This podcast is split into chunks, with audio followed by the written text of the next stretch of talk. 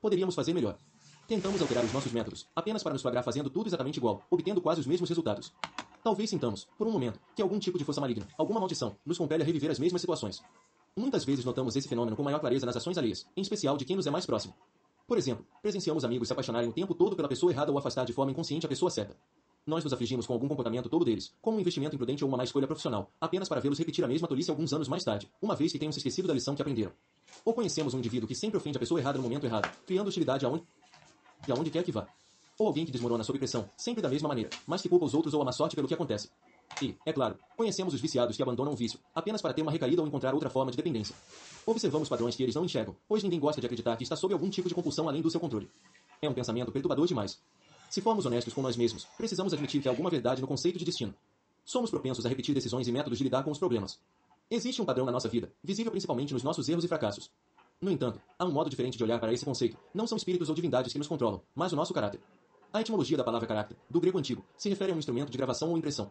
Caráter, portanto, é algo gravado ou impresso tão profundamente dentro de nós que nos compele a agir de certas maneiras, além de nossa consciência e controle. Podemos conceber esse caráter como tendo três componentes essenciais, em camadas sobrepostas, que lhe dão profundidade. A primeira camada, e também a mais profunda, está ligada à genética, ao modo específico de programação do nosso cérebro, nos predispondo a certos ânimos e preferências.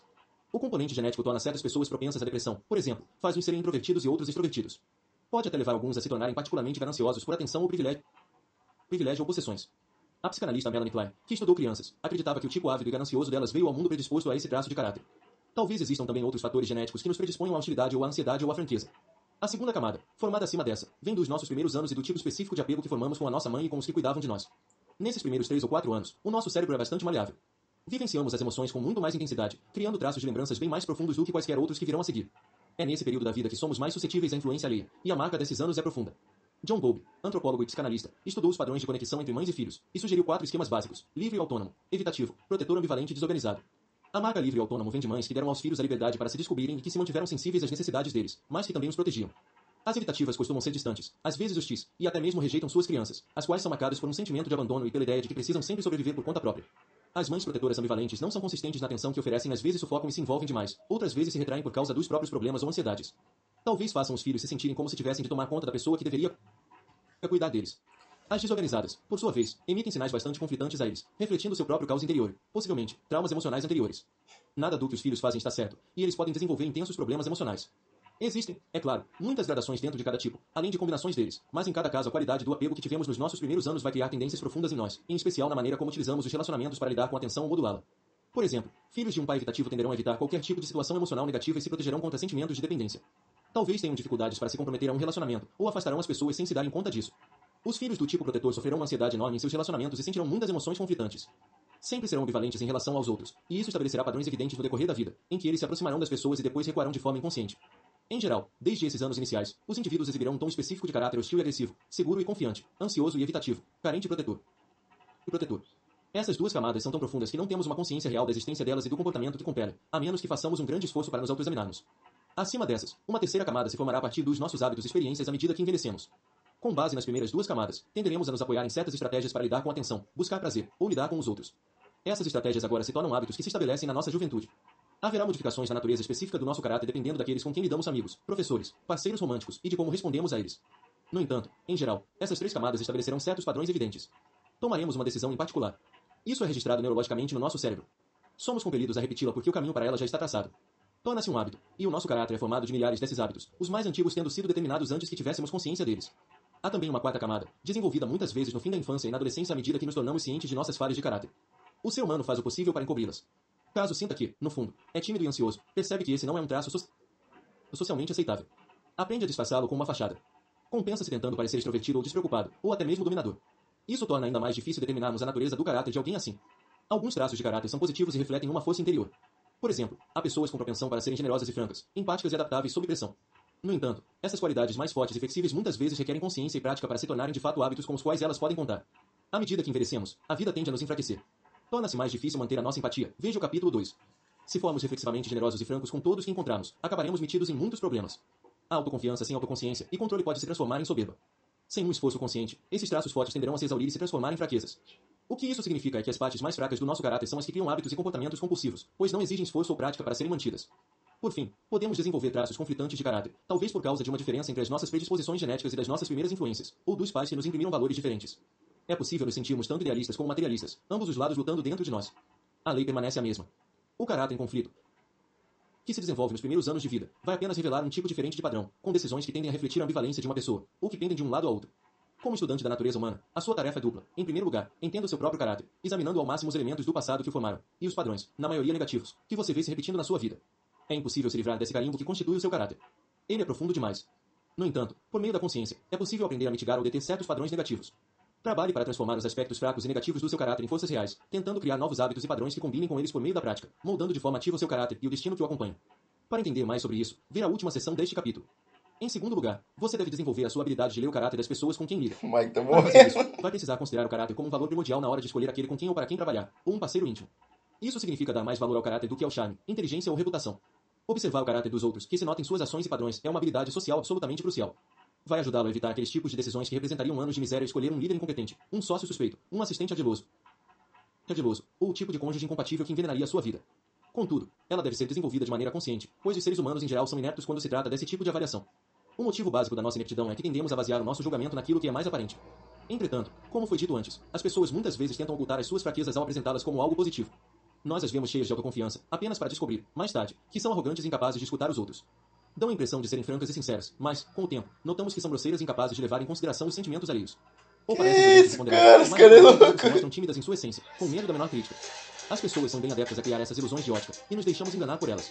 De forma semelhante, há aqueles que nos encantam e lisonjeiam, e nós, cegos pelo nosso desejo de gostar deles, deixamos de os enxergar mais a fundo e ver as falhas de caráter. Em relação a isso, quando analisamos os indivíduos, muitas vezes lhes vemos apenas a reputação, o mito que os cerca, a posição que ocupam. Passamos a acreditar que alguém de sucesso precisa, por natureza, ser generoso, inteligente e bom, merecedor de tudo que conquistou. No entanto, há pessoas de sucesso de todos os tipos. Algumas são boas em usar os outros para chegar aonde chegaram, mascarando a própria incompetência. Há aquelas completamente manipuladoras. As bem-sucedidas têm tantas falhas de caráter quanto todas as demais. Além disso, tendemos a acreditar que quem adere a uma dada religião ou sistema de crença política ou código moral deve ter o caráter apropriado. Apropriado. Contudo, o nosso caráter é levado para a posição que ocupamos ou para a religião que praticamos. É possível ser um liberal progressista ou um cristão devotado, e mesmo assim, no fundo, ser um tirano intolerante. O primeiro passo, portanto, ao estudar o caráter, é ter consciência dessas Meu ilusões do passado e nos treinarmos para enxergar além delas. Precisamos examinar a todos em busca de sinais da sua verdadeira índole, não importando como aparentam ou a posição que ocupam. Com isso bem firme em mente, poderemos trabalhar nos vários componentes fundamentais dessa habilidade, reconhecer certos sinais que as pessoas emitem em determinadas situações e que revelam com clareza o seu caráter, entender algumas categorias gerais nas quais se encaixam, caráter forte em oposição ao caráter fraco, por exemplo, e, por fim, ter consciência de certos tipos que, com frequência, são os mais tóxicos e deveriam ser evitados sempre que possível. Sinais do caráter. O indicador mais significativo do caráter de alguém vem de suas ações no decorrer do tempo. Apesar do que os indivíduos dizem sobre as lições que aprenderam, veja o caso de Howard Hughes e sobre como mudaram com o passar dos anos. É inevitável que você note as mesmas ações e decisões, se repetindo no curso da vida deles. Nessas decisões é que a pessoa revela o próprio caráter. Você precisa tomar nota de quaisquer formas relevantes de comportamento desaparecer quando a atenção em demasia, não completar uma parte importante do trabalho, tornar-se subitamente agressivo quando desafiado, ou, pelo contrário, encarar surpreendentemente bem a situação ao receber mais responsabilidade. Com isso em mente, pesquise um pouco o passado de quem estiver analisando. Examine outras ações que se, se encaixem nesse padrão, agora em retrospecto. Preste bastante atenção ao que esse indivíduo faz no presente. Veja as ações dele não como incidentes isolados, mas como parte de um padrão compulsivo. Se você ignorar o padrão, a culpa é toda sua. Tenha sempre em mente o corolário principal dessa lei. As pessoas nunca fazem algo apenas uma vez. Elas talvez tentem se desculpar, dizer que perderam a cabeça naquele momento, mas tenha certeza de que vão repetir seja qual for a bobagem que cometeram em outra ocasião, compelidas por seu caráter e por seus hábitos. Na verdade, muitas vezes vão repetir ações que contradizem completamente seus próprios interesses, revelando a natureza compulsiva das suas fraquezas. Cássio Severo foi um infame advogado orador que prosperou à época do imperador romano Augusto. Após chamar a atenção com os seus discursos incandescentes, que atacavam os romanos de alto escalão por seu estilo extravagante de vida, ele conquistou um séquito. Tinha um estilo bombástico, mas cheio de humor, que agradava o público. Encorajado pela atenção que recebia, começou a insultar outros oficiais, sempre erguendo o tom dos ataques. As autoridades o avisaram para parar. A novidade havia passado e as multidões diminuíam, mas isso só o convenceu a se esforçar mais. Por fim, as autoridades perderam a paciência em 7 depois de Cristo, deram ordens para que os livros de Severo fossem queimados e para que este fosse banido à ilha de Creta. Para o horror das autoridades romanas, em Creta ele simplesmente continuou a sua campanha insolente, enviando a Roma cópias dos seus discursos mais recentes. Preveniram-no mais uma vez. Severo não apenas ignorou o aviso, mas começou a criticar e insultar os oficiais, os oficiais locais de Creta, que queriam que ele fosse executado. Em 24 depois de Cristo, o Senado tomou a decisão sábia de bani-lo para o rochedo despovoado de Sérifos, no meio do mar Egeu. Lá ele passaria os últimos oito anos de sua vida, e podemos imaginá-lo ainda formulando mais discursos ofensivos que ninguém jamais ouviria. É difícil para nós acreditarmos que as pessoas não conseguem controlar tendências tão autodestrutivas, e queremos lhes dar o benefício da dúvida, como os romanos fizeram. Entretanto, precisamos nos lembrar das palavras sábias da Bíblia, como cão volta ao seu vômito, assim o insensato repete a sua insensatez. É possível enxergar sinais eloquentes do caráter das pessoas no modo como lidam com as questões diárias. Se elas se atrasarem para terminar tarefas simples, vão se atrasar em projetos maiores. Se se irritarem por causa de pequenas inconveniências, tenderão a desmoronar sob problemas maiores. Caso se esquecerem de pequenos assuntos e não prestarem atenção aos detalhes, farão o mesmo com os assuntos mais importantes. Observe como tratam os funcionários nas situações diárias e note se há discrepâncias entre a imagem que apresentam e a atitude que demonstram em relação aos subordinados. Em 1969, G. Magruder foi a San Clemente, na Califórnia, para concorrer a uma vaga de emprego na administração de Nixon. O encarregado de conduzir a entrevista era Bob Haldeman, chefe de gabinete, um homem bem sério, completamente devotado à causa de Nixon e que impressionou Magruder com a sua honestidade, perspicácia e inteligência. Entretanto, nesse mesmo dia, quando os dois se prepararam para fazer um passeio pela cidade, Haldeman se enfureceu de repente não havia nenhum carro de golfe disponível. Ele repreendeu os responsáveis pelos carros, e a sua atitude foi ofensiva e rude. Estava quase histérico. Magruder deveria ter visto esse incidente como um sinal de que aquele indivíduo não era o que aparentava ser, que tinha problemas em relação a controle e também um temperamento cruel, mas, encantado pela aura de poder simplesmente querendo um emprego, decidiu ignorar isso, apenas para se arrepender muito mais tarde. Na vida diária, as pessoas muitas vezes conseguem disfarçar as falhas de caráter, mas, em momentos de tensão ou crise, estas, de súbito, se tornam bem aparentes. O ser humano, quando sob tensão, perde o autocontrole habitual. Revela as suas inseguranças a respeito da própria reputação, o medo do fracasso e a falta de adaptabilidade interior. Por outro lado, alguns enfrentam a situação e revelam força nesse tipo de cenário. Não há nenhum jeito de saber até que as circunstâncias se compliquem, mas você precisa prestar atenção redobrada. De forma análoga, a maneira como os indivíduos lidam com o poder e a responsabilidade lhe dirá muito sobre eles. Conforme Lincoln disse, se você quiser testar o caráter de um homem, dê-lhe poder. No caminho para o poder, as pessoas tendem a desempenhar o papel de seguidoras, a se mostrar respeitosas, a se alinhar com as diretrizes do grupo, a fazer o que for preciso para chegar ao topo. Uma vez lá, há menos restrições, e elas com frequência revelarão algo sobre si mesmas que você não havia notado. Algumas per permanecem fiéis aos valores que tinham antes de atingir uma posição elevada permanecem respeitosas e empáticas. Por outro lado, a maioria se sente no direito de, de repente, tratar os outros de forma diferente quando está por cima. Foi isso que aconteceu com Lyndon Johnson ao obter uma posição de segurança definitiva no Senado norte-americano, como líder majoritário. Cansado dos anos que passou bancando o perfeito cotesão, ele agora se deliciava com o poder que tinha para transtornar ou humilhar aqueles que o haviam desafiado no passado. Caminhava em direção a um desses senadores e fazia questão de falar apenas com o assistente deste. Ou se levantava e deixava o aposento quando um senador de quem não gostava proferia um discurso importante, fazendo os outros senadores o seguirem. Em geral, há sempre sinais desses péssimos traços de caráter no passado. Se você prestar bastante atenção, Johnson os revelara nos primórdios da sua carreira política. Mas, o que é mais importante, você precisa perceber o que as pessoas manifestam uma vez que estão no poder. Tantas vezes pensamos que é o poder que as muda, quando, na realidade, este simplesmente revela mais sobre quem elas são. A maneira como os indivíduos escolhem um cônjuge ou parceiro diz muito sobre eles mesmos. Alguns procuram por alguém que consigam dominar e controlar, talvez uma pessoa mais jovem, menos inteligente ou não tão bem sucedida. Outros, um parceiro que possam resgatar de uma situação ruim, para que ajam como salvadores, que é também uma forma de controle. No entanto, há quem procure por aquele que faça o papel de mamãe ou papai. Querem mais mimos. É raro que essas escolhas sejam intelectuais, pois refletem os anos iniciais e os sistemas de apego do ser humano. Elas surpreendem às vezes, como quando selecionam aquele que parece muito diferente e visivelmente incompatível, mas existe sempre uma lógica interna para tanto. Por exemplo, quem tem um medo terrível de ser abandonado abandonado por aquele que ama, refletindo ansiedades da infância, seleciona um parceiro bastante inferior em aparência e inteligência, sabendo que este se agarrará ao relacionamento não importa o que aconteça. Outro campo a se examinar é como o ser humano se comporta quando está distante do trabalho. Num jogo ou esporte, talvez manifeste uma natureza competitiva que não consegue desligar. Teme ser superado em qualquer aspecto, até quando está dirigindo. Precisa estar na frente, liderando. É possível canalizar isso de maneira funcional no trabalho, mas, nas horas de folga, camadas profundas de insegurança são reveladas. Observe como as pessoas reagem ao perder um jogo. Elas o fazem de maneira graciosa.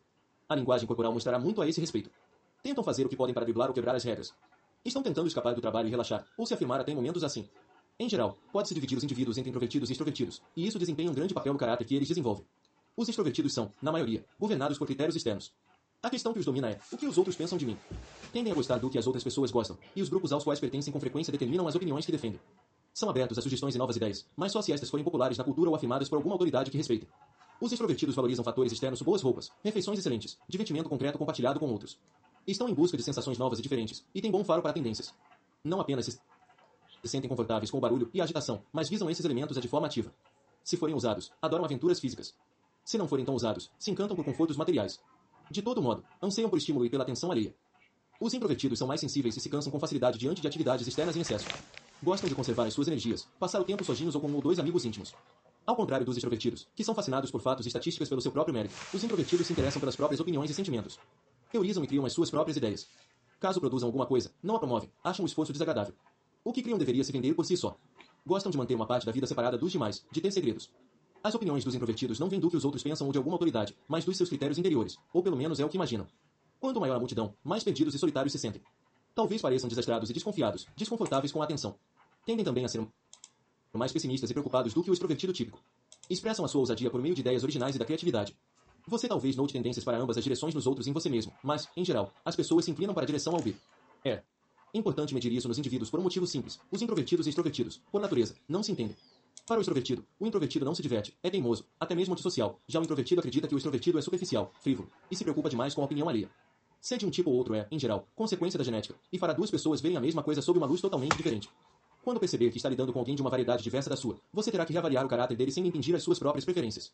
Além disso, às vezes é possível que introvertidos e extrovertidos consigam trabalhar bem juntos, em especial se tiverem uma mistura de ambas as qualidades e se complementarem, mas, na maior parte das vezes, esses tipos não se dão bem e são propensos a desentendimentos constantes. Tenha em mente que, em geral, existem mais extrovertidos do que introvertidos no mundo. Por fim, é crucial avaliar a força relativa do caráter das pessoas. Pense nisso desta forma: essa força vem de bem do fundo da essência de alguém.